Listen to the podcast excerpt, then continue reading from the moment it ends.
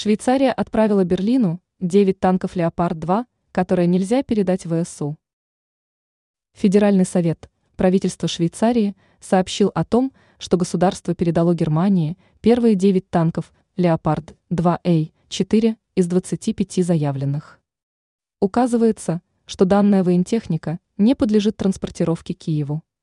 Из заявления, размещенного на официальном сайте правительства Швейцарии, следует, прибывшие танки были переданы производителю Rheinmetall Land System GmbH.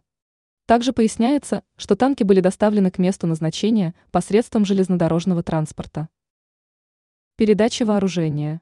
Из вышеуказанного документа в том числе следует, что оставшиеся 16 «Леопард-2» А4 прибудут в Германию в последний день января. Кроме того, акцентируется, что последние семь танков будут доставлены в Берлин по автомобильной трассе. Сообщается, что перевозка танков осуществляется с целью выкупа их компанией-производителем. Ранее информировалось, что в США признали бессилие ВСУ перед российскими войсками.